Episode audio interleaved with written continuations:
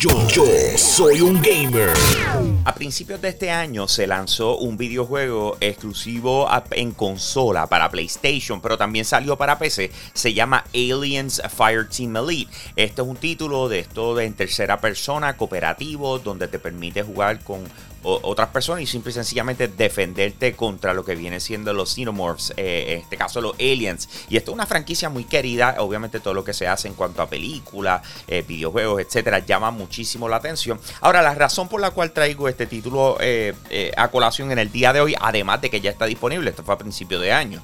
Pero ¿qué pasa? Que es que ya se confirmó que va a estar llegando para Xbox, ¿alright? Y va a estar llegando, pero no solamente alcanzará lo que viene siendo la consola el 14 de diciembre, sino que va a estar incluido desde ese mismo día en lo que es Xbox Game Pass. Así que en otras palabras, puedes comprarlo si tú quieres, ¿verdad? Y pagar los 39.99 o, o, PC o PlayStation, pero si estás en Xbox no vas a tener que pagar por él mm, ningún dinero adicional a lo que ya estás pagando por tu membresía de Xbox Game Pass. Así que como les dije, eh, tenemos el nuevo videojuego de Aliens Fireteam Elite llegando el 14 de diciembre a consolas Xbox a través de Xbox Game Pass.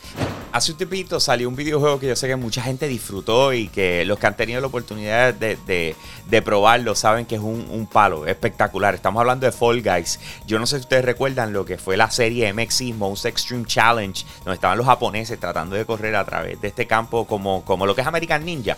Y entonces pues le, le dan los tubos, les tiran con agua, un sinnúmero de cosas y es súper cómico, ¿verdad? Verlo. Eh, pues lo convirtieron en un videojuego y eso es lo que es Fall Guys, básicamente. Pero ¿qué pasa? No había llegado este título a Xbox y al Nintendo Switch y estamos esperando que ahora en diciembre tuviésemos ese lanzamiento. Pero sin embargo, eh, la noticia de hoy es que ellos acaban de anunciar de que se va a atrasar el lanzamiento para Xbox y Nintendo Switch hasta el año que viene. ¿ok? Eh, el plan era que lanzara ahora en diciembre, pero lamentablemente pues no va a ser así. como todo, o sea, yo creo que estamos en el momento más inestable de lo que viene siendo la producción de videojuegos, el desarrollo de videojuegos, a consecuencia de lo que está pasando con el COVID, ¿verdad? Y los recientes brotes y etcétera, que, que, lo afecta directamente, punto. Tú sabes, estos son compañías que trabajan mucho mejor en el momento en que tienes al, estudio todo junto y están trabajando colaborativamente, ¿verdad? No desde las casas individual. Eh, y por eso ha sido un poco inestable el, el desarrollo de estos videojuegos en estos tiempos, pero lamentablemente pues tenemos que Fall Guys llega el año que viene para ni Nintendo Switch y Xbox, hubiese sido un palo espectacular que lo pudieran disfrutar en estas navidades. Nos estamos preparando, ya estamos literalmente, esto es la semana que viene, eh, a lo que viene siendo el lanzamiento de Halo Infinite. Un videojuego que todo el mundo está súper hype, eh, la cosa está espectacular.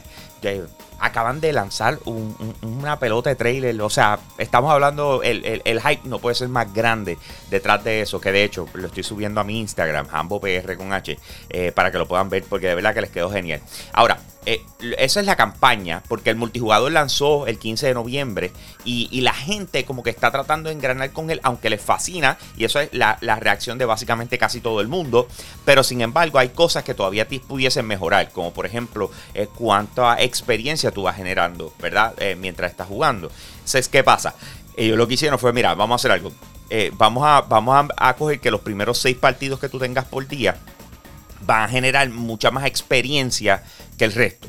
Recuerden que esto es un balance. O sea, Halo viene de ser un, juego que tú pagabas por él y, sus modos online era pagando, por decirlo así, porque tenías que comprar el título. En este caso lo están regalando y ellos están tratando de engranar como tú subías de nivel y como eran las cosas cuando el título eh, tenía otro modelo de negocio, a lo que viene siendo ahora de estos juegos free to play que tú puedes descargar gratis eh, que tienen que vivir de microtransacciones, de pases de temporada y de todo este tipo de cosas.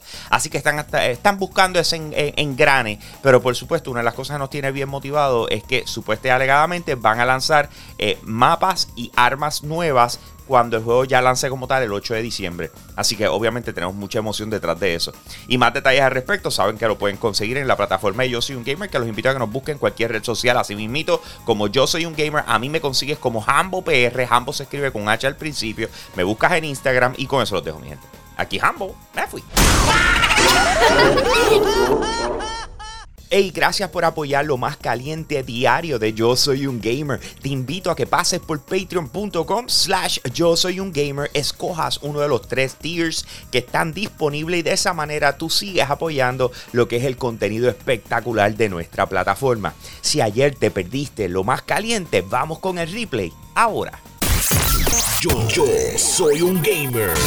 En estos días les estuve comentando que el Xbox Series S eh, ha sido la consola más vendida durante lo que fue el Black Friday y este tiempo navideño, especialmente por su disponibilidad, ¿verdad? Eh, porque está más accesible que un PlayStation 5, un Nintendo Switch, el mismo Xbox Series X. Pero es bien interesante porque una de las razones también por la cual la gente está adquiriendo lo que viene siendo esta consola más económica es por el hecho de que existe Xbox Game Pass, ¿ok? Que es el servicio este que pagas mensual para poder tener acceso a un sinnúmero de videojuegos. Ahora, quiero ser un poquito más exacto, porque esos números acaban de salir.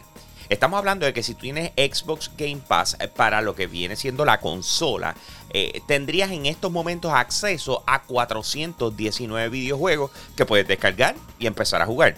Si estás pagando Xbox Game Pass Ultimate, le puedes añadir 86 videojuegos adicionales de EA Play. Ahora, esta es la parte que encuentro súper interesante. Eh, si tú fueras a jugar todos esos videojuegos, te tomaría un total de 10.994 horas eh, pasarlos todos, o sea, poderlos ganar. Eh, que esto básicamente si estuviera jugando sin parar 24 horas al día sería un año y tres meses, ¿verdad? Esto es obviamente sin soltar el control. Pero lo que te quiero decir con esto es que esa es la accesibilidad y es la razón principal por la cual la gente se está moviendo a lo que viene siendo el Xbox Series S. El hecho de tantos videojuegos que tienes acceso a ellos y simple y sencillamente los juegos al momento. Halo Infinite va a estar lanzando oficialmente el 8 de diciembre. Sin embargo, lo que viene siendo el multijugador es una de esas cosas que ya lanzó. el 15 de noviembre ellos dijeron, sorpresa, lo puedes descargar, es totalmente gratis, eh, puedes empezarlo a jugar inmediatamente si tienes Xbox o PC. Ok, así que todo el mundo lo está disfrutando en estos momentos como beta, que es la manera en que lo están trabajando, ¿verdad? Eh, pero sin embargo, algo interesante está pasando.